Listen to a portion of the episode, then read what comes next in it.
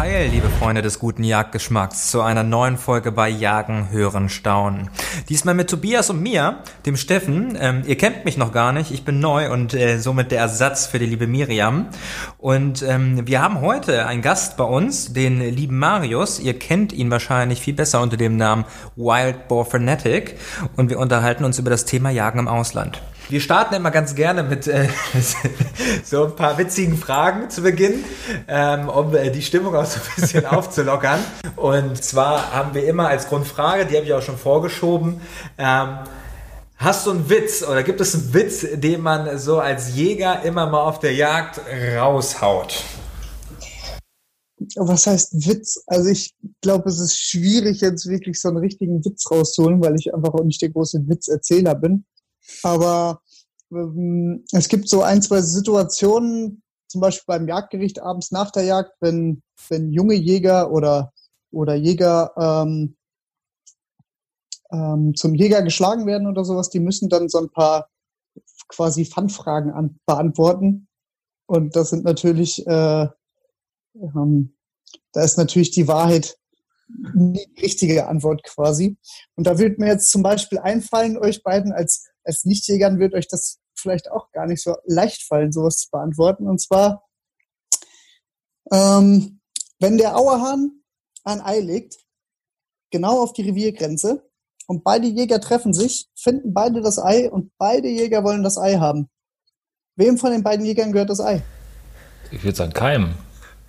Das war auch meine erste Intention, aber, aber das, das kann es ja nicht sein. Das wird es nicht sein. Ähm, der, der es äh, zuerst äh, in die Hand nimmt? Nein, leider falsch. Es fängt schon damit an, dass der Auerhahn gefangen erlebt. Wie viele Leute können das beantworten von den äh, Jäger-Rookies? Schwierig, schwierig, schwierig. Kann man, glaube ich, pauschal nicht sagen. Viele, also es ist halt eine Fanfrage. Man muss halt durchblicken oder eben nicht. Schön, ja, okay. schön. Ja, ja, das ist toll. Ähm, stell dich doch mal kurz vor. Wer bist du eigentlich? Was machst du eigentlich? Ja, ich bin Marius, 25 Jahre alt und ich bin der, der hinter dem Namen Wildbow Fanatics steckt. Ähm, ich mache das Ganze eigentlich schon relativ lang jetzt, also war auch mit unter anderem einer der ersten Jüngeren, ähm, die damit angefangen haben, so Jagdfilme zu machen bei YouTube und jetzt geht's halt immer weiter.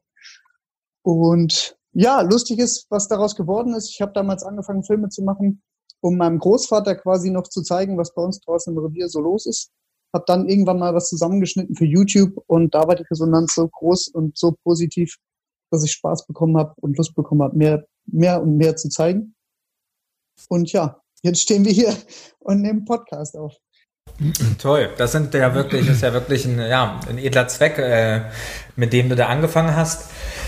Was, ähm, ich habe noch, noch, noch eine spaßige Frage, die mich auf jeden Fall mal interessieren würde, ähm, bevor wir dann noch mal ein Stück weit weiter darauf eingehen, ähm, was du so machst, wie du zum Jagen gekommen bist. Ähm, wissen wir jetzt schon, ich, mich würde mal interessieren, ähm, ja, hat dich schon mal eine Frau nicht gedatet, äh, weil du Jäger bist? Gesagt hat, ah, nee, mit dem will ich nichts zu tun haben, da habe ich Angst. Äh, würde mir jetzt pauschal wüsste ich es nicht. Aber äh, ich weiß, dass es auf jeden Fall äh, Mädels gibt, die mir aus dem Weg gehen, weil sie genau wissen, dass ich eben Jäger bin. Das gibt Hast es du mal alle bekommen, sagst du. Sehr gut, sehr gut, sehr gut, sehr gut. Ja, das ist doch schön, das ist doch schön. Ähm, genau. Wie bist du ähm, damals dann auf Hand on Demand gekommen oder wie seid ihr damals zusammengekommen? Ähm, ja, ähm, die Jungs haben sich ja irgendwann mal überlegt, dass wir was Neues machen müssen, was anderes machen müssen als nur YouTube, um eben diesen ganzen Sperrzonen aus dem Weg zu gehen. Und das waren dann die Gebrüder Rallmann und die Gebrüder Hühnemeier, das heißt die Jungs, die hinter Hunting Room stecken. Die haben sich zusammengetan und eben diese Plattform ähm, gegründet, Hand on Demand. Und da wir quasi so eine kleine Truppe waren, die auf, ich würde sagen, contentmäßigen gleichem Level ähm, Jagdvideos gemacht haben, wurden wir halt gefragt, was wir von der Idee halten. Und relativ früh war dann schon klar, wer das positiv unterstützt und wer nicht. Und ja, so kam das dann Step by Step, dass es irgendwann wirklich diese Plattform gab. Dann kam Tag eins, dass, dass man Filme hochladen musste, sollte, Trailer hochladen sollte und ruckzuck ist schon ein Jahr rum und ja, stimmt. Die Seite läuft. Über ein Jahr. Ja. Wie, wie, wie verrückt kann man sagen. Aber heute thematisch soll es ja ähm, um das Thema Jagen im Ausland gehen. Ähm, du hast gesehen, oder wir haben gesehen, du hast schon einige, einige Jagde, oder Jagd, wie sagt man, Jagde? Jagd? Jagden, Jagden, ja, Jagden, Jagden sorry. Ja. Jagden im Ausland gemacht. Ähm, wie bist du darauf gekommen, auf die Idee, das Ganze mal abseits von Deutschland zu machen, so von den klassischen deutschen Wäldern? Also gab es irgendwelche Leute, die dich inspiriert haben oder hast du gesagt, ähm, ich habe ein paar Freunde im Ausland, die auch jagen? oder mir ist das hier alles viel zu langweilig in den deutschen Wäldern. Also ähm, die, die Reiselust war eigentlich schon immer da. Wir sind früher mit, mit, den, mit der Familie einfach ganz normal schon sehr viel gereist immer. Und zusammen mit dem Jagdschein ähm, hat sich das dann einfach so ergeben, dass da quasi neue Abenteuer offen sind und ähm, somit die Grenzen eben nicht mehr nur Deutschland sind, sondern man eben auch woanders hinfahren kann zum Jagen. Und interessant wurde das Ganze dann ähm, durch einen sehr guten Jagdfreund von mir, der dann äh, relativ kurzfristig gefragt hat, ob ich nicht Lust habe, mal mitzufliegen in die Türkei, um dort auf Wildschweine zu jagen. Ähm, ich habe damals auch so ein bisschen gestutzt, weil mir war es nie bewusst, dass es in der Türkei überhaupt Wildschweine gibt und dass das dann auch noch so riesige und eine ganz andere Wildschweinart an sich ist, als die, die wir bei uns haben, war dann nochmal doppelt so spannend. Und so kam das dann, dass das Ganze so ein bisschen seinen Lauf nahm. Und ja, so kam, kommt man dann irgendwann an eine Truppe ran, an Freunde ran, ähm, die die Jagdlust und die Reiselust teilen und dann kommt eins nach dem anderen und man äh, fliegt immer wieder in neue Länder, um eben neue Wildarten oder einfach nur neue Länder, neue ja, kennenzulernen. Das glaube ich. Cool. Also das heißt, du bist eigentlich ähm, eher so der Community-Jäger, das heißt, man macht solche Reisen nicht alleine, man, man setzt sich nicht alleine ins Flugzeug und fliegt los, sondern man plant das immer so ein Stück weit, wahrscheinlich mit Freunden oder vielleicht Familie. Ähm, wenn ich jetzt höre, dass dein Opa, äh, dass du das deinem Opa damals zeigen wolltest, heißt das ja auch wahrscheinlich, dass ähm, er auch ein passionierter Jäger war, ähm, vielleicht sogar dein Vater auch. Ähm, genau, ja. Also die Jagd ist quasi mit in die Wiege gelegt. Ähm, mein Großvater war, solange ich denken kann, schon immer Jäger und immer, immer echt viel unterwegs. Äh, mein Vater hat seinen, relativ, äh, seinen Jagdschein relativ spät erst gemacht. Ähm, aber ich sag mal so, ich bin mit zehn oder sowas schon ab mitgelaufen und habe quasi voll mitgejagt. Und irgendwann ähm, konnte ich den Tag dann auch nicht mehr abwarten, bis ich endlich meine Jagdprüfung ablegen durfte, um endlich selbst jagen gehen zu dürfen. Und ja, so kam das dann alles. Aber ähm, um nochmal auf die Frage zurückzukommen, ähm, ja, es ist auf jeden Fall so, dass ich eher mit einer Community jagen gehe. Also es macht mir einfach mehr Spaß, mit, mit Freunden und Bekannten ähm, diese Abenteuer zusammen quasi zu erleben oder ja, zu erleben. Ich bin aber nicht der Typ, der sich alleine irgendwie ins Flugzeug setzt, irgendwo hinfliegt und dann da ganz alleine sich irgendwas anguckt und erleben möchte, sondern äh, vor allem zusammen mit den Filmen geht es ja immer darum, dass man auch noch einen Kameramann oder eine Kamerafrau da halt dabei haben muss, um das Ganze schön einzufangen für die Leute, die dann wieder die Jagdfilme schauen wollen. Logisch, super spannendes Feld, super spannend. Ich glaube, im Ausland ist es ja noch was ganz, ganz anderes zu jagen. Also wir haben in Deutschland ja viel, da geht es ja viel um Artenschutz und Erhalt. Also die Jagd hat da ja mit viel zu tun.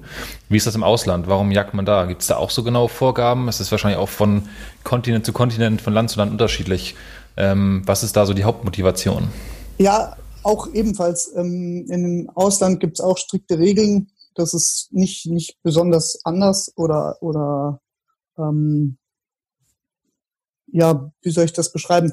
Ähm, jedes Land hat so seine eigenen Sitten und ähm, es ist mal so und mal so. Also ich war in Afrika jagen, um, um Antilopen zu jagen und da gibt's halt die, die hinfliegen, um Trophäen zu jagen, also um sich nachher Knochen an die Wand zu hängen mhm. und zu sagen, ähm, sich daran zu messen, wie groß der Knochen ist, wie toll man ist.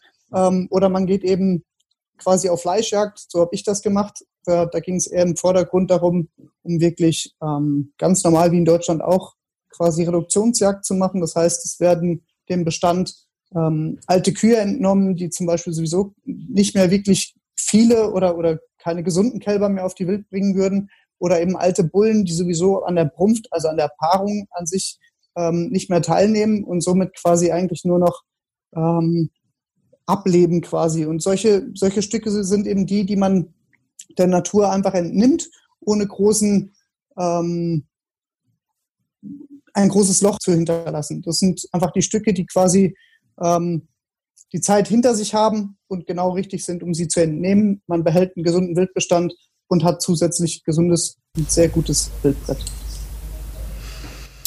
Sehr schön, sehr schön. Das hört sich cool an. Jetzt habe ich schon Afrika gehört, ähm, was, was ähm, ich so, wie gesagt, ich kenne mich nicht aus. Ich weiß nicht, wo so die, die, die Hotspots der, der Jagdbranche sind auf der Welt. Ich habe nur gesehen, dass du auch so am, am Fuße des Himalayas unterwegs warst. Ähm, also wirklich ein, ein, krasses, ein krasses Video, was, was, was ich mir da angeguckt habe. Also es war wirklich beeindruckend von den Bildern, von der, von, von dem Filmerischen auch her. Also das ist, das ist auch das, was ich immer so toll finde, ähm, weil ich komme vom Land, aber mit Jagen habe ich gar nichts am Hut. So, und ähm, dass ihr trotzdem auch wirklich hochwertige ähm, Filme macht, ist das, was mich eigentlich so begeistert davon. Es geht nicht nur darum, einfach stumpf ein Tier ähm, ähm, abzuschießen ähm, oder das in die Falle zu locken, äh, zu locken ähm, sondern einfach wirklich, ähm, ja, das auch ja, schön zu begleiten und schön darzustellen. Also ich finde, das ist wirklich erstmal auch da großes Lob, Lob, Lob an euch, äh, wie, wie ihr das da auf die Beine stellt. Ähm, so, was war, was war denn für dich so bei den vielen Ländern, die du jetzt auch schon bereist hast, ähm, Slowakei war dabei, jetzt hast du gesagt Afrika, was war das, ja, was war der spannendste Ort oder wo ist das Spannendste passiert oder was sagst du, vielleicht sagst du auch, ich glaube, das Spannendste habe ich noch gar nicht erlebt ähm, in meiner Jagdkarriere, vielleicht möchte ich irgendwann noch mal, ähm, ja, auf Mount Everest den Yeti jagen, sage ich mal, äh, spaßeshalber. Ähm, ähm, was schwebt dir da noch vor, was, was kommen kann oder sagst du, du hast schon eigentlich, äh, das, das war schon das Geilste? Ähm, ich glaube, ich habe noch ganz, ganz, ganz viel vor. Also die Pläne sind auf jeden Fall schon gesteckt, die Ziele sind gesteckt. Ähm, ich, leider Gottes ist jetzt wegen der Corona-Krise die letzte Jagdreise jetzt kurzfristig schon ausgefallen. Ich wäre im März ganz gerne nach Spanien gereist, um dort auf meinen ersten Steinbock zu jagen. Ähm, das ist jetzt leider hinfällig, aber ich plane, habe umgeplant, es verschoben, ist nicht aufgehoben. Da geht's auf jeden Fall nochmal wieder hin. Aber was bis jetzt das Krasseste, was ich erlebt habe, war wirklich ähm, in Pakistan. Ähm, das hat schon damit angefangen, ähm, dass man am Flughafen landet. Man kommt aus der Security-Zone am Flughafen raus und sofort bildet sich eine Traube von Pakistanis um einen, die alle das, das Smartphone oder das, das normale Handy zücken, um Fotos von einem zu machen, weil man eben Europäer ist, weil, man weiß nicht, eine andere hat Hautfarbe hat zu tun, ne? oder sonst was. Es hat nichts mit der Jagd an sich zu tun, sondern wir waren einfach halt Europäer und wir haben da gestanden und uns angeglotzt wie, wie sonst was. Wir sind dann von da aus, wir sind in, ähm, in Islamabad gelandet und die Jagd an sich war gar nicht weit weg von da. Das war so knapp eine Stunde mit dem Auto. Und das Camp war wirklich, ähm, ich glaube, am besten kann man es beschreiben, indem man sagt, das war ein alter Kuhstall, der einmal sauber gemacht wurde, ausgefegt wurde, dann wurden die Wände weiß gestrichen, weil da die Europäer kommen. Dann wurde das Bett so gefühlt, das halbe Dorf gezeugt wurde, da in die Ecke gestellt. Und da hat man dann geschlafen. Ähm, und äh, das war dann schon, schon sehr viel Erlebnis und dazu kam dann, dass wirklich am Tag eins ähm, ich weiß nicht, ob das einige vielleicht mitbekommen haben. Am Tag eins, als wir da waren zum Jagen, waren wir oben im Berg und da wurde ein, ähm, ein indisches Kampfflugzeug von den Pakistanern abgeschossen in Pakistan. Weil die Tage vorher irgendwie ein, ein pakistanisches Terrordorf scheinbar irgendwo in den Bergen da oben ausgemacht hatten ähm, und das bombardiert hatten. Und somit hatte dann, ähm, hatten die Pakistaner diesen indischen Kampfjetflieger auch noch in Gefangenschaft genommen und somit war komplett der ganze Flugraum gesperrt. Das heißt, wir wussten ab Tag eins schon nicht, wann kommen wir überhaupt wieder nach Hause. Oh Gott. Aber davon haben wir uns nicht so richtig aus der Ruhe bringen lassen. Wir sind weiter in die Berge gefahren, um eben Wildschweine zu jagen. Und das Ganze da oben, ähm, was viele in Deutschland eigentlich gar nicht mehr so nachvollziehen können, ist, dass eben solche Tiere richtig, richtig Schaden machen können. Und zwar muss man sich das vorstellen, Pakistan ist ein Land, da ist es den Leuten verboten, Waffen an sich schon zu haben, ähnlich wie in Deutschland auch. Du darfst nicht einfach eine Waffe haben. Ähm, aber da kommt noch on top, dass auch wenn du jemand Spezielles bist, der vielleicht sogar irgendeine Ausbildung, sowas ähnliches wie einen Jagdschein hat oder sowas, darfst du keine gezogenen Läufer haben, sondern nur blanke Läufer. Das heißt, nur eine Flinte. Das heißt, du bist in der, in der Reichweite extrem eingeschränkt und könntest vielleicht ein Wildschwein auf maximal, würde ich, ich würde es mir nicht viel weiter zutrauen, mit der Flinte als 50 Meter auf eine Sau zu schießen. Und das macht dann da oben in den Bergen äh, quasi die Leute wehrlos gegen die Schweine.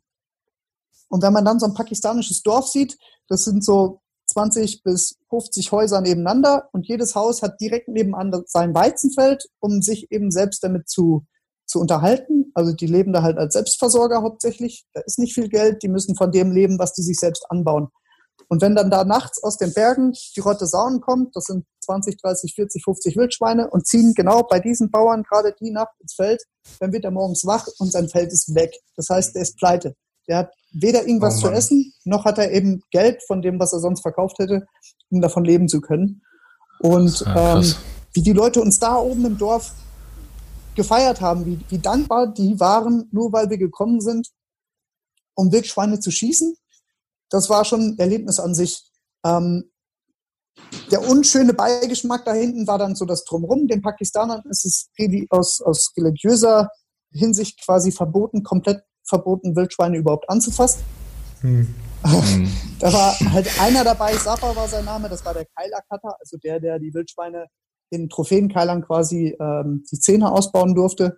Ähm, der war ein Pakistaner, der hat Drogen genommen, der, hat Al der war Alkoholiker und dann hat äh, quasi die Religion gesagt, na gut, du bist sowieso, du nimmst Drogen, bist Alkoholiker, darfst auch Schweine anfassen.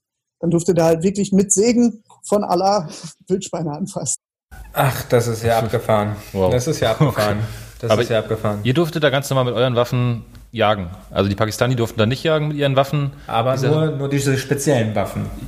Und durftet ihr mit euren speziellen nur? Also mit den, wo du auf 50 Metern? Wir durften ja. auch unsere ja. ganz normalen Büchsen mitnehmen, Ach. um eben. Ach. Ah. Aha. Ach, krass, also Sonderrecht quasi. Ja. ja. Also, das macht da hinten auch schon Sinn. Ähm, die Leute sind da einfach so ein bisschen anders. Da oben in den Bergen ist auch noch relativ viel, ähm, was, was Terror und sowas angeht, los. Das ist, äh, da oben ist halt noch dieses große, die große Fläche, die im Moment noch quasi nicht so richtig zu Indien, China oder Pakistan gehört. Da ist noch relativ viel los. Ähm, und was man halt in Deutschland auch nicht kennt, wir hatten ab Landung am Flughafen Polizeieskorte. Es war immer bei jedem Jäger ein Polizist mit einer Kalaschnikow neben einem, um auf, aufzupassen. Aber auch bei der Jagd war da auch, war, war der auch verrückt. Das finde ich, das finde ich ja äußerst, äußerst ähm, verrückt. Und ähm, mit wie vielen Leuten wart ihr da? Also ähm, mit, mit, mit, der, mit, der, mit deiner festen Crew oder ähm, wart ihr mit mehreren? Das bringt mich auch schon wieder fast zur nächsten Frage. Ähm, so, wie, wie plant man das eigentlich? Gibt es da spezielle Leute, die das arrangieren? Weil ich jetzt gedacht hätte, ähm, du sagst, du darfst dann deine, deine, deine Gewehre mitnehmen. Jetzt habe ich mich gefragt, da muss es doch irgendwelche internationalen Konventionen geben, die einem das untersagen, ähm, mit der Waffe ähm, loszu, loszufliegen. Genau, also wir waren in Pakistan äh, nicht mit der üblichen Truppe, sondern das ist halt auch so ein Land, da sind, äh, ich sag mal, Familienväter mit Kindern zu Hause, die kriegen da einfach das Okay von der Frau zu Hause nicht, um nach Pakistan mhm. zu reisen. Das ist verständlich. Ähm, wir waren da aber mit ein paar Jungs aus der festen Truppe quasi und ein paar Fremden, die dann aber eben auch relativ schnell zu, zu Freunden wurden da oben. Und ähm, um auf die Frage zurückzukommen, wie man das macht und wie kommt man da überhaupt drauf auf so Länder und mit dem ganzen Drumherum mit den Waffen. Ähm, es ist eigentlich gar nicht so schwer, eine Jagdreise zu machen, wenn man sich das überlegt hat. Man kann zum Beispiel auf einer Jagdmesse ähm, eine Jagdreise buchen und dann hat man äh, eben auch Vermittler mit sowas sofort dabei, ähm, die sich um viel kümmern. Eben nicht nur um die Unterkunft und um die zu bejagende Wildart, um das Revier, wo man das bejagt, sondern die kümmern sich ganz oft auch um die Einreisepapiere für die Waffen.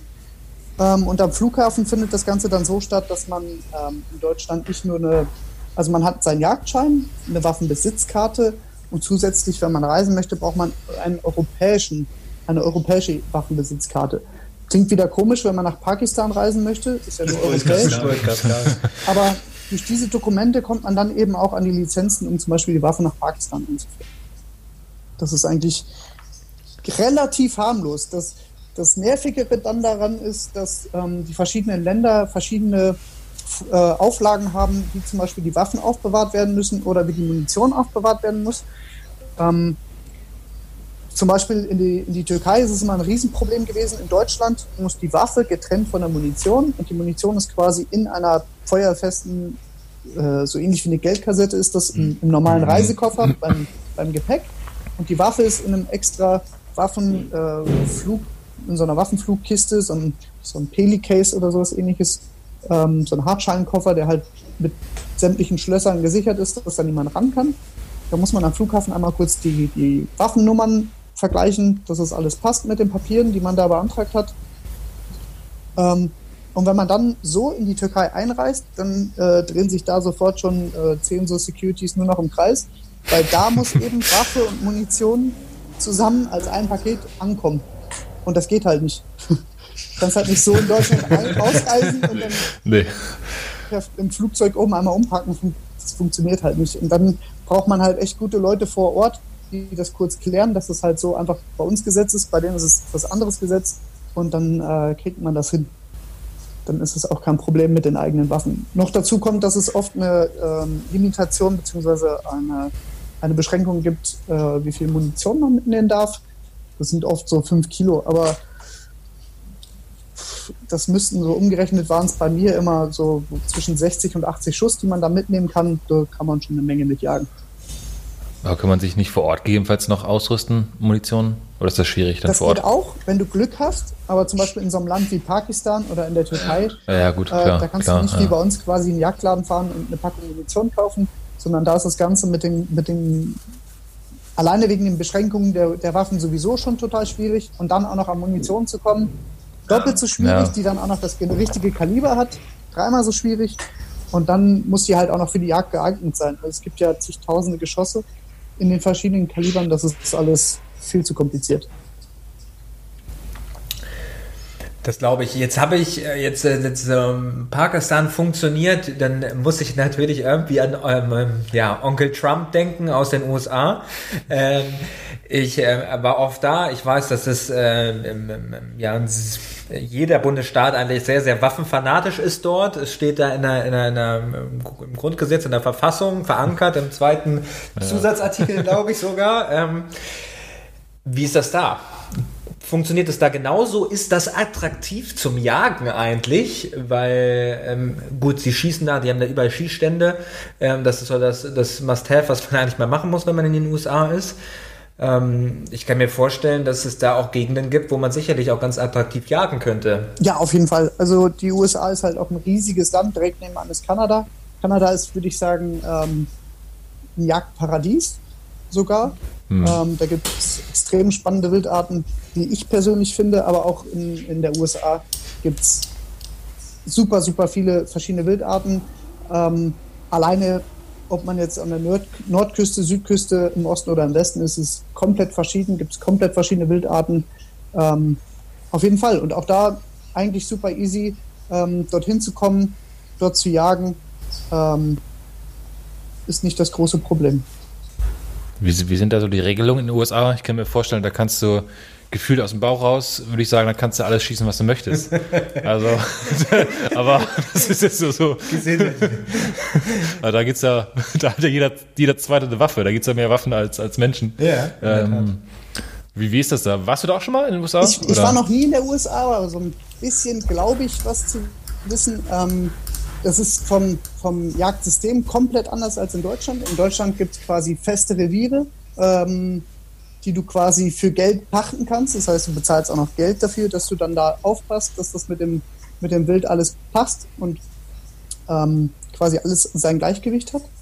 Ähm, in den USA gibt es dann Public Land, also das gehört, die Fläche gehört verschiedenen Leuten und du musst dir dann quasi so ähnlich wie an einer Tankstelle, musst du dir eine Lizenz kaufen für zum Beispiel einen Weißwedelhirsch, dann kaufst du dir an der Tankstelle einen Tag äh, für einen Weißwedelhirsch und dann darfst du rausfahren und einen Weißwedelhirsch jagen.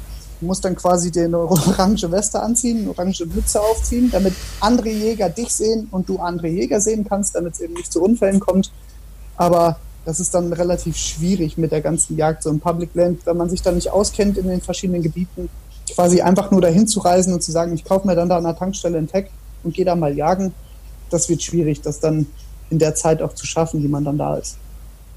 Also quasi auf Bestellung, du bestellst einen Hirsch und dann darfst du dann jagen. Kaufst du Gutschein für den Hirsch? Aber ja, so fast. Jetzt, jetzt, jetzt frage ich mich natürlich, jetzt haben wir schon ein bisschen gehört, ähm, ähm, es kommt immer darauf an, es gibt Beschränkungen, welche, welche Waffen man mitnehmen darf. Äh, ähm, kann man das eigentlich so sagen, ähm, so wie andere Länder, andere Jagdsitten, andere Länder, andere Gewehre? Ähm, gibt es auch, ähm, kann ich auch so ein Pauschalangebot beispielsweise mal buchen? Ähm, variieren diese Erlaubnisse für bestimmte Waffen extrem in den verschiedenen Ländern? Also andere Länder, andere Waffen und andere Länder, andere Sitten kann man auf jeden Fall sagen. Ähm, wenn ich da alleine daran denke, dass, dass zum Beispiel in Schottland mit dem Kaliber 243 ähm, Rothirsche geschossen werden auf 200, 300 Meter.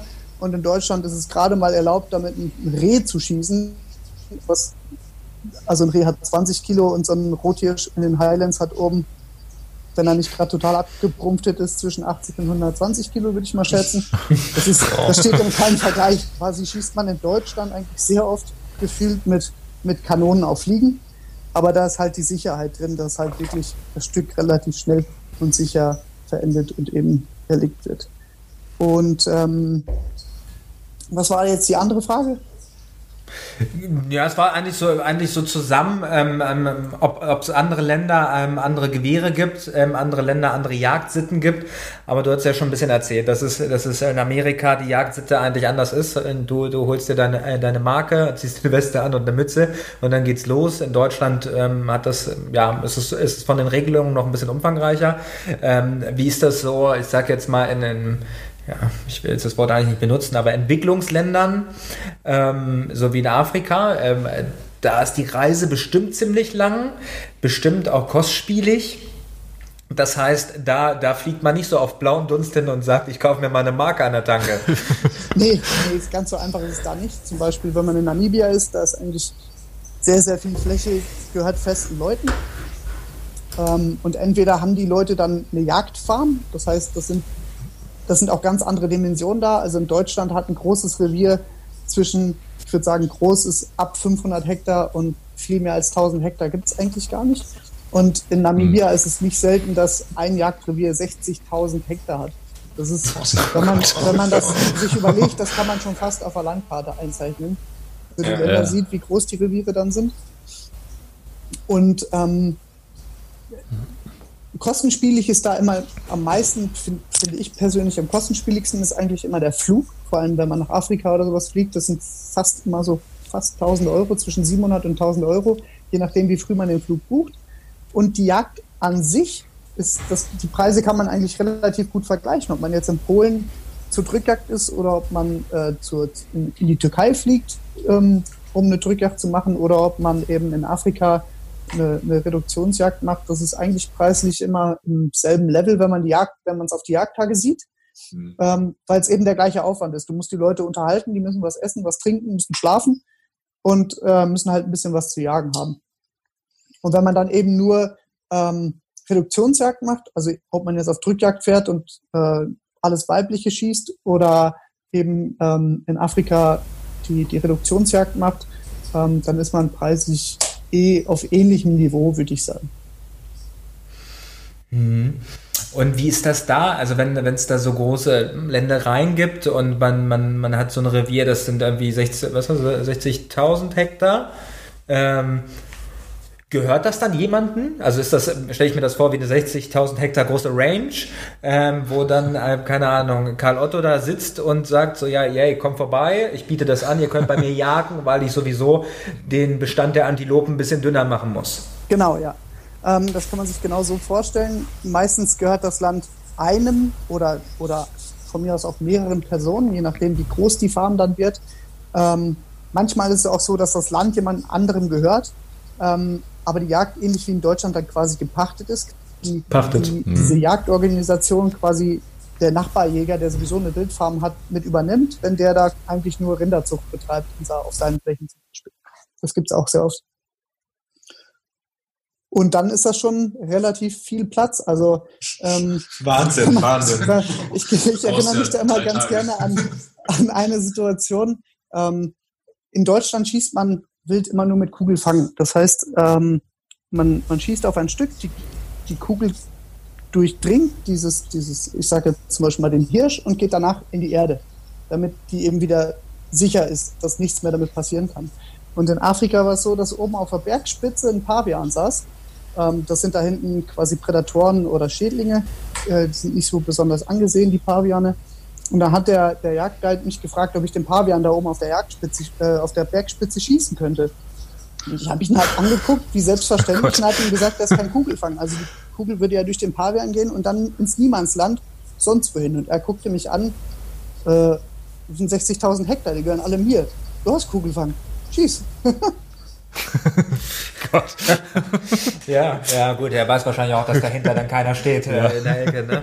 Ja, Wahnsinn, Wahnsinn, Wahnsinn, Wahnsinn, Wahnsinn. Paviane sind so, ja, wie heißt das, Parasiten, also quasi, ja, uner, unerwünscht dann. So ein bisschen, ja. Und sie- es, es sind einfach viel zu viele. Also wenn du quasi in, in Windhoek halt landest ähm, und gerade mal rausfährst aus der, aus der Großstadt an sich und du kommst so ins etwas weniger dicht besiedelte Land, da sitzen quasi äh, ähnlich wie bei uns in Deutschland die Kaninchen am Straßenrand, die man oft flitzen sieht, sitzen da Paviane ohne, ohne Ende und die, die klauen Ja. halt auch richtig, richtig, richtig viel.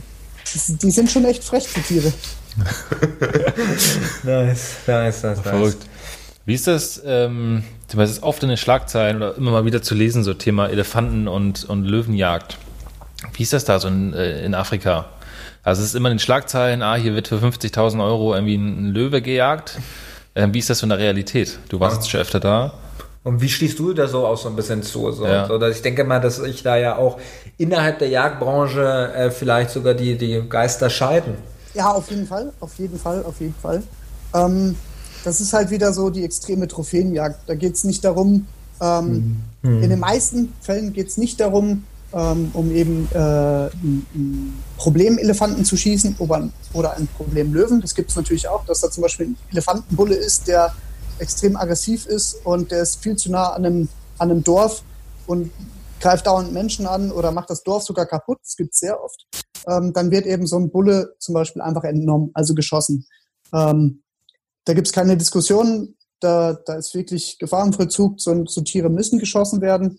Ähm, das ist in Deutschland wäre das genauso mit einem Problem Wolf zum Beispiel zu einzuschätzen, würde ich sagen. Aber eben diese, diese extreme Trophäenjagd, da halte ich persönlich auch nicht wirklich viel von, dass eben so ein, so ein Löwe ähm, für, für so viel Geld quasi der Abschuss da rausgeht und dann ähm, am besten noch in Teilen, wo die Löwen vielleicht nicht so viel verbreitet sind oder einfach nicht, nicht so viele Löwen gibt. Aber was viele unterschätzen, ist eben, wie viele es wirklich gibt. Also in Deutschland kommt das immer übers Fernsehen so an, als würde es nur noch ganz, ganz wenig Elefanten geben und würde es nur noch total wenig Löwen, Geparden und Leoparden geben. Aber auch diese Tiere sind dort äh, sehr, sehr oft gar nicht in so wenigen Zahlen vertreten, äh, quasi stehen gar nicht so unbedingt ähm, irgendwie auf der roten Liste oder so in Bedrohung, dass es wirklich, dass sie kurz vorm Aussterben sind, sondern in manchen Teilen sind es wirklich einfach viel zu viele und da muss dann auch einfach ganz normal gejagt werden. Das heißt, da wird festgelegt, da wird gezählt, wie viele gibt es und dann wird festgelegt, so und so viele Stücke können wir entnehmen, um wirklich dem Bestand nicht zu schaden, aber eben gesundes Gleichgewicht zu behalten. Das heißt, eigentlich sind diese, wie gesagt, äh, Zeitungen polarisieren natürlich immer, das wissen wir alle, und die Bild besonders gerne, ähm, ähm, wo man auch irgendwie am häufigsten dann irgendwie irgendwelche reichen Menschen sieht, wie sie dann ähm, auf einem ähm, ähm, Löwen sitzen oder neben einem Löwen knien. Das heißt, ähm, du würdest sagen, dass der Regelfall eigentlich schon dieser ist, den du gerade beschrieben hast, dass man, dass da wirklich geschaut wird, wie viel gibt's noch und ähm, wie viel können wir entnehmen, damit ähm, die Artenvielfalt weiter erhalten bleibt, Menschen leben können und alle, alle glücklich und zufrieden sind. Das ist eher der Regelfall als andersherum. Ja, auf jeden Fall. Und es wird halt ganz, ganz, ganz viel Wilderei da oben betrieben. Also abgesehen davon, dass, dass da wirklich Dörfer sind, die nicht viel haben und bevor sie verhungern, gehen sie los äh, und, und ja. schießen im Notfall halt auch einen Elefanten oder irgendwas. Ja. Die können sie halt relativ einfach kriegen. Ähm, aber um es zum Beispiel an anderen Beispielen festzumachen, ähm, am Nashorn zum Beispiel, es hat auch Elfenbein.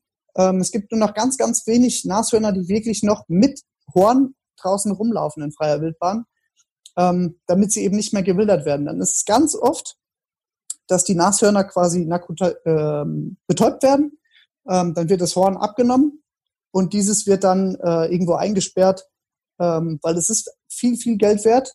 Oft wird sogar dann in dieses Nashorn noch äh, ein, Code oder ein GPS-Sender oder sowas reingemacht, um es notfalls nachzuverfolgen. Und es ist ein Riesenaufwand, um an solche Lizenzen offiziell äh, ranzukommen. Das heißt, es kostet einmal viel Geld und diese Lizenzen sind halt limitiert auf eine bestimmte Stückzahl, weil eben gesagt wird, wir können jedes Jahr nur so und so viele Elefantenbullen zum Beispiel schießen oder so und so viele Nashörner entnehmen. Weil auch da ist es so, dass äh, auch wenn es eine bedrohte Art ist, dass man irgendwann, bevor das Tier einfach eingeht oder krank wird und am besten die Krankheit sogar noch andere gesunde Tiere ansteckt, kann man besser sagen, man entnimmt es. Das hat sowieso nichts mehr mit der, mit der Aufzucht von, von Jungtieren zu tun. Es hat keine, keine Re äh, also es, es ist zum Beispiel eine alte Kuh, die keine Kälber mehr kriegt, oder es ist ein alter Bulle, der am Rumpfgeschehen nichts mehr zu tun hat, bevor der eben ähm, über die Jahre von alleine stirbt, kann man besser sagen, da oben in den Ländern. Der ist durch, der hat nichts mehr mit dem Rumpfgeschehen zu tun, den schießen wir jetzt und dann gibt es da hinten 25 Dörfer, die von dem Fleisch super leben. Hm, du sagtest gerade, die, die Hörner von den Nashörnern werden entnommen. Das sind ja so offizielle Stellen, sage ich mal, die die betäuben, das Elfenbein nehmen, damit eben keine, keine Jagdwild irgendwie oder keine, keine Wilderei genau, betrieben wird. Genau, damit es eben nicht mehr interessant ist für Wilderer, um ja. diese ja. Tiere nachts zu schießen, das Horn abzusägen ja. und fertig. Ist Elfenbein bei, bei Elefanten und bei Nashörnern? Ja, ich glaube, das, Nas das, das, das ja. ähm, okay, Flusspferde, also Wildpferde, äh, auch Ach, stimmt, die haben stimmt. Ach stimmt, die haben auch, stimmt, stimmt, ja, stimmt. Okay, okay, gut, ich dachte, ich dachte vielleicht ist es, äh, nennt man es Melfenbein oder so, weil es äh, von einem anderen Tier ist, keine Ahnung. da wusste ich nicht Bescheid. Ich dachte, das wäre wirklich, keine Ahnung, unterschiedliche, ähm, was ist das eigentlich? Ist das, das ist eine sehr gute Frage, was das, genau ist. Also, das ist das? das ist ähnliches wie, ich würde sagen, also es ist halt Elfenbein. So eine Mischung aus Knochen, und Zahn. Das ist viel wert, das ist schon Fakt. Aber es ist viel wert, das ist schon Fakt. Knochen und Zahn. Ähm, was ist denn sowas wert? Also ich möchte jetzt die Leute nicht heiß machen da drauf. Vielleicht weißt du sowas, weil du es dir mal erzählt hast oder weil du auch ja. gefragt hast. Weil ich, ich habe dafür äh, so, so äh, gar, kein, gar keine Vorstellung. Wenn ihr beide sagt, das ist viel wert, denke ich jetzt so nur, an die Hunderttausende. Ähm, jetzt denke ich aber gut, das ist... Ähm, ich habe auch noch nie ein Nashorn in der Realität gesehen. Ich kann es also auch schlecht irgendwo ran festmachen. Aber ich weiß ziemlich genau, dass die Lizenz zum Beispiel von einem Nashorn, ähm, ein Nashorn zu schießen, sogar günstiger ist als das, was dann später das Elfenbein wert ist von dem Nashorn. Das ist auch ein bisschen komisch. Ach, ich sag mal zum Beispiel so von so einem Nashorn. Das gibt ja auch wenig Sinn.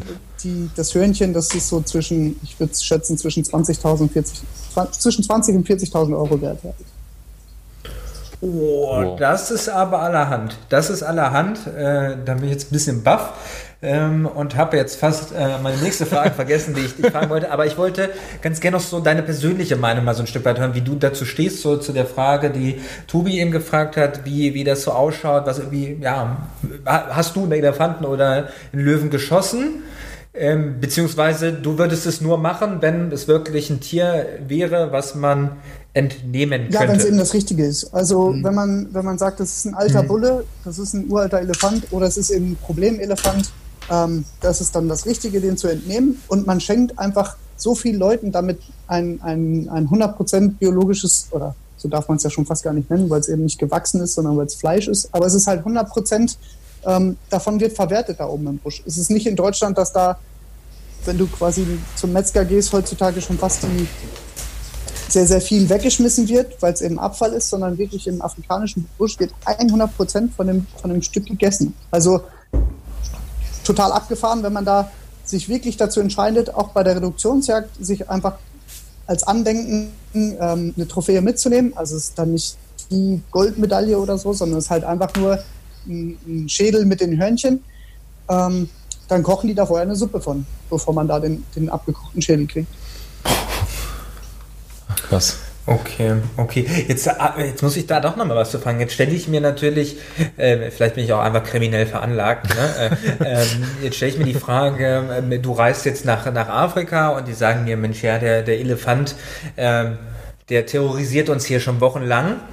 Ähm, der ist jetzt aber da hinten irgendwo in, in dem 5000 äh, 5000 Hektar von den 60.000 ähm, und schießt ihn jetzt mal. Dafür zahlst du mir jetzt 100 Euro. Das mal als Beispiel. Woher weißt du denn, dass der Elefant die wirklich terrorisiert hast? Ähm, du verlässt dich ja dann quasi in dem Moment auf die Aussage von dem Range-Besitzer oder von dem Gutsbesitzer, so nenne ich ihn jetzt mal. Ähm, oder oder gibt es da ja, Videobeweise, Dokumentation?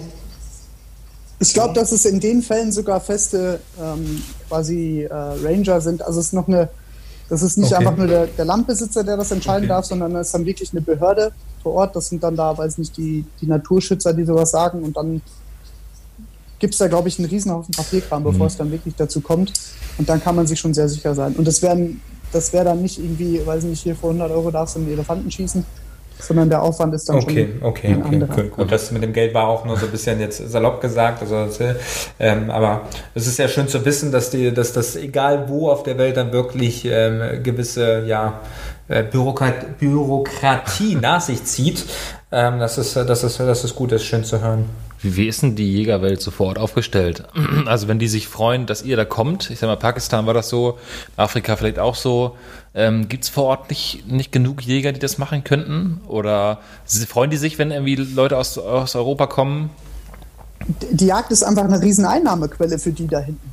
Mhm. Ähm, die leben nicht nur äh, vom Tourismus, sondern eben auch von dem Jagdtourismus. Ähm, die schlagen da einfach ganz einfach zwei Fliegen mit einer Klappe, indem sie sagen, ähm, wir haben die Tiere, die werden hier groß, ja. Ähm, die sind da, die könnten natürlich auch losgehen, die selber totschießen. Und dann gehen die, ähm, dann gehen die quasi zum, zur Wildvermarktung und dann kriegen sie noch Geld für die Vermarktung, sondern die sagen halt, da gibt es Leute, die haben da einfach Spaß dran, was, was Neues zu sehen, ähm, was Neues zu erleben. Die kommen, bezahlen sogar noch ein kleines Geld dafür, um das zu erleben, um diese Stücke zu schießen, um quasi zu helfen und nachträglich gibt es nochmal das Geld für die, für die Vermarktung des Wildes. Und viel Geld davon ähm, bleibt dann eben genau da, wo es hingehört, und zwar in die, in die Dörfer, die da auf der, oder bei den Leuten, die da auf der Farm bleiben. Das heißt, das ist eigentlich, dass man damit die Wirtschaft ankurbelt, mhm. dass die Leute da eben mehr haben. Also theoretisch könnten sie es auch selber schießen, aber sie freuen sich eben über die doppelte Einnahme, so zusammengefasst. Zum Beispiel ähm, gab es lange, lange, lange ganz schlimme Trockenheit in Afrika. Das war hier in Deutschland, glaube ich, in den Medien noch nie so richtig Thema, aber da sind relativ viele Tiere wirklich verdurstet sogar, dass da wirklich ähm, große Farmen losgegangen sind und wirklich Tiere in großer Stückzahl wirklich entnehmen mussten, bevor sie elendig verdursten. Das ist hier in Deutschland in den Medien nie angekommen. Hm. Ja. Ja, wie so, wie so vieles, ne? wenn, ja. man, wenn man äh, mal mit offenen ja. Augen durchs Leben geht, ne? dann muss dann doch auch erst der halbe Amazonas abbrennen, bis man dann weiß, dass ähm, ja, die Rodung von gewissen Wäldern dann doch vielleicht nicht so gut ist. ähm, aber so ist das. Ne? Die Medien sind in manchen Beziehungen immer etwas langsamer. Ähm, jetzt, jetzt mal umgedreht. Ähm, ihr, ihr reist viel ins Ausland. Reisen auch äh, ausländische Jäger nach Deutschland? Wie oft ähm, Gibt es hier auch einen Jagdtourismus in Deutschland oder sagt man, ähm, ja. Zu langweilig. Zu langweilig. wieder sind wir wieder bei der Eingangsfrage, ob es dir hier zu langweilig ist, ob es denen auch zu langweilig wäre hier in nee, Deutschland. also den gibt es auf jeden Fall. Es gibt den Jagdtourismus, glaube ich, in alle Richtungen. Ähm, und es hat ja nichts mit, mit mehr oder weniger langweilig zu tun. Also es ist ja nicht, nicht es ist ein anderer Reiz. Ich würde sagen, ich würde jetzt nicht sagen, dass die Jagd mir hier in Deutschland zu langweilig ist und ich deswegen woanders hinreise, sondern es ist eben, dass ich die, die Reiselust, die ich habe, also ich habe einfach Lust, fremde Länder, fremde Sitten kennenzulernen, das auch noch verbinden kann mit der Jagd, um eben auch neue Bildarten kennenzulernen. Und das ist relativ spannend eigentlich. Und genauso sehen das andere auch. Es gibt auch relativ viele, die nach Deutschland reisen. Ähm, das sind nicht auch eben da auch nicht nur die, die äh, nahen Nachbarländer von Deutschland. Das sind viele Dänen zum Beispiel, die nach Deutschland kommen und viele Niederländer. Aber es gibt auch natürlich andere. Es gibt auch Leute aus Afrika, die nach Deutschland reisen, um hier mal auf einer Drückjagd teilzunehmen oder sowas, klar. Ähm, cool. Vielleicht abschließend so ein bisschen, äh, was sind denn deine nächsten Jagdziele im Ausland? Also ich sag mal, wenn es wieder geht, bezüglich Corona, wenn es wieder möglich ist. Du wolltest jetzt nach Spanien reisen, hast du vielleicht schon Ende des Jahres oder nächste, im nächsten Jahr schon, schon Reisen geplant, gebucht? Ähm, genau, geplant ja. war Spanien. Das ist jetzt auf jeden Fall aufgeschoben und ähm, ich denke mal, dass ich dann einfach in Spanien äh, noch ein paar Tage dranhänge und vielleicht noch eine Bildart somit auch dranhänge, um eben noch wieder was mehr einfangen zu können, noch mehr erleben zu können. Ähm, geplant war ebenfalls eigentlich Ende des Jahres noch Tschechien wieder. Das machen wir schon sehr lang. Ja, regelmäßig wahrscheinlich. Ja, genau. Aber da ist das Problem, dass im Moment heißt es in Tschechien, dass die ungefähr ein Jahr lang die Grenzen dicht halten. Und somit würde das auch wegfallen. Stimmt. Oh, ja, stimmt. Also es ist, bleibt spannend, was möglich ist in den nächsten nächsten Wochen und Monaten an Jagdreisen und an normalen Reisen, wann das wieder zur Normalität zurückkommt. Aber dann geht es auf jeden Fall wieder los. Und dann sicher auch nochmal wieder nach Afrika, weil das ist auch ein ganz großer Zauber für sich, da oben das Land. Ja, auf jeden Fall. Es wird weiter und weiter gehen. sehr gut, sehr gut, Kann sehr ich mir vorstellen. Ist das denn ähm, vielleicht jetzt wirklich mal so die abschließende Frage zum Thema Jagen im Ausland? Ja, eine habe ich auch noch. Eine, eine habe ich auch okay. noch. Okay. Dann meine letzte Frage. Ähm, ist das so ein, vielleicht so ein heimlicher Traum eines Jägers, irgendwann mal im Ausland zu jagen? Ist das so in der Szene so beliebt, dass man sagt, einmal, einmal in meinem Leben, in meinem Jägerleben muss ich im Ausland gejagt haben. Ist das so? Oder? Also ich würde sagen, dass es nicht unbedingt so ist, dass, dass der Jäger unbedingt ins Ausland möchte. Aber manche Wildarten ähm, sind einfach attraktiver zu bejagen in anderen Ländern, in anderen Gegebenheiten. Ähm, und man kommt zum Beispiel einfach dadurch, dass es dort größere Populationen, bessere Bestände gibt, dass man dort besser an die Abschüsse rankommt.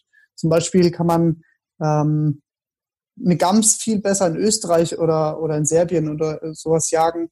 Ähm, ähm, oder den Rothirsch zum Beispiel ähm, gibt es nicht für jeden die Möglichkeit in Deutschland ähm, eins bejagen zu können. Und dann gibt es viele, viele, viele, die nach Polen reisen zum Beispiel. Dort ist einfach preislich ein bisschen angenehmer für manche und das macht es dann natürlich auch aus, dass die reisen.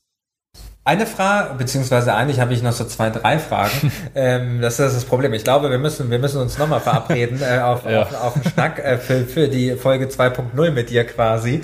Ähm, für mich ist die Frage, ähm, China, äh, gerade angebliches Ausbruchsland äh, von, von Corona, kann man da jagen? Geht da auch was? Da geht so 100 Prozent was. Es, ich glaube, es gibt wenig Länder, wo man, wo man Jagdtourismusmäßig äh, nicht hinkommt. Ähm, ich wüsste jetzt aber nichts sofort an Bildart, was, was mich da reizen würde. Sehr gut. Aber okay, es geht auf jeden okay. Fall. Äh, war ich mir nämlich, nämlich nicht ganz sicher. Ähm, deine Top 3 der Must ähm, Jagdreviere äh, oder Länder, wo man mal hingereist sein sollte, um unserer Community äh, hier auch ein bisschen Mehrwert zu bieten, neben den vielen interessanten Insights. Äh, wirklich handfeste Empfehlungen, wo du sagst, Leute, wenn ihr leidenschaftlich seid und den Schritt ins Ausland wagen wollt, ähm, das sind meine drei Favoriten, ähm, da solltet ihr hin. Ähm, also in den Top 3 würde ich auf jeden Fall Afrika sehen. Das ist einfach so ja, so ein bisschen Klischee kann man schon fast sagen. Ähm, dazu würde ich auf jeden Fall auch, weil es einfach ein Riesenerlebnis auf die Eins bis jetzt für mich Pakistan setzen. Das ist wirklich, das hat man noch nicht erlebt, was man da erlebt. Ähm, und an, ich sag jetzt mal, Ländern, die relativ nah an Deutschland sind, gefällt mir zum Beispiel Tschechien sehr. Ähm, dort gibt es eine sehr, sehr große Auswahl an verschiedenen Wildarten, die man ähm, dort gut bejagen kann. Da gibt es super, super Reviere, was zum Beispiel das Muffelwild angeht und Riesenbestände, was Siegerwild angeht. Und wer es noch nie gegessen hat, Siegerwild ist, glaube ich, mit das, das leckerste Wildfleisch, was es, was es gibt.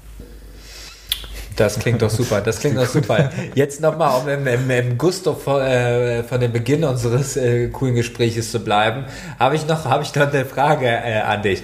Bist du schon mal am Hochstand äh, oder auf dem Hochstand eingepennt? Und ich meine jetzt nicht irgendwie drei Sekunden, sondern wirklich mal eingenickert und irgendwann vier, fünf Stunden später wieder aufgewacht?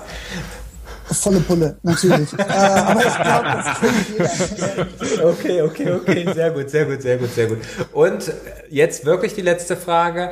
Was ist das Verrückteste, was du von deinem Hochstuhl gesehen hast? Hast du schon mal Leute irgendwie im Wald beim, beim Sex beobachtet oder ähnliches? oder? Ja. Ja, auch sowas. Ja, das ist schon, das ist, das ist schon sowas, das, äh, ein Klassiker. Klassiker. Das bringt einen manchmal schon zum Verzweifeln. Also manchmal muss man wirklich einfach mit dem Kopf schütteln und woanders hingucken. Das ist schon schlimm, ja. Okay, okay.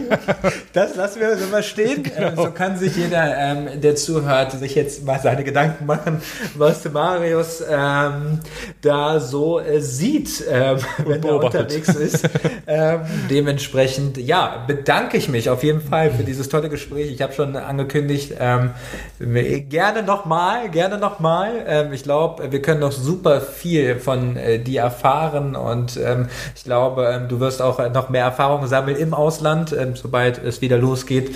Und ähm, ja, vielleicht gehen wir nächstes Mal nochmal ein bisschen expliziter auf das ein oder andere Jagdgebiet ein, ja. weil ich glaube, jedes Land ähm, könnte eigentlich eine Folge für sich werden. Und äh, dementsprechend, ja, vielen, vielen Dank von meiner Seite schon mal. Danke auch von meiner Seite. Also war super, super spannend. Ähm, wir sind ja, Steffen und ich sind ja beide noch, ich sag mal, Laien auf dem Gebiet, haben noch wenig, bis auf Hand an die Demand, so die ersten Eindrücke, äh, wenig Erfahrung mit dem Jagen oder ich mal selbst noch keine. Jugend forscht. Jugend forscht, genau. Jugend so, forscht. so ist das ja ungefähr. Und deshalb super, super spannende Eindrücke. Ähm, aber ich glaube auch, man könnte wahrscheinlich über jedes Land irgendwie auf der Welt eine eigene Folge drehen. Deshalb freue ich mich auf eine neue Folge Folge mit dir und erstmal vielen Dank. Ja, vielen Dank auch. Und ja, es gibt viel zu erzählen, wenn man, wenn man reist. Ich glaube, das kennt jeder. ja, auch ohne Jagestunde. Wunderbar, Marius. Dann vielen Dank. Ähm, in diesem Sinne, ähm, bleib, bleib bitte gesund, ähm, damit wir noch weiterhin äh, mit dir so tolle Gespräche führen können. Und ähm, ja, wir sind gespannt auf die nächsten Videos. Hast du noch was in, in der Hinterhand? Ja, so ein bisschen was ist in Planung. Dadurch, dass ja wirklich jetzt, wie gesagt, schon Spanien weggefallen ist, muss ich mal schauen, dass ich jetzt kurzfristig noch was hinbekomme. Aber nächste Woche ist der 1. Mai und dann geht somit in Deutschland quasi die Rehbockjagd wieder so richtig los.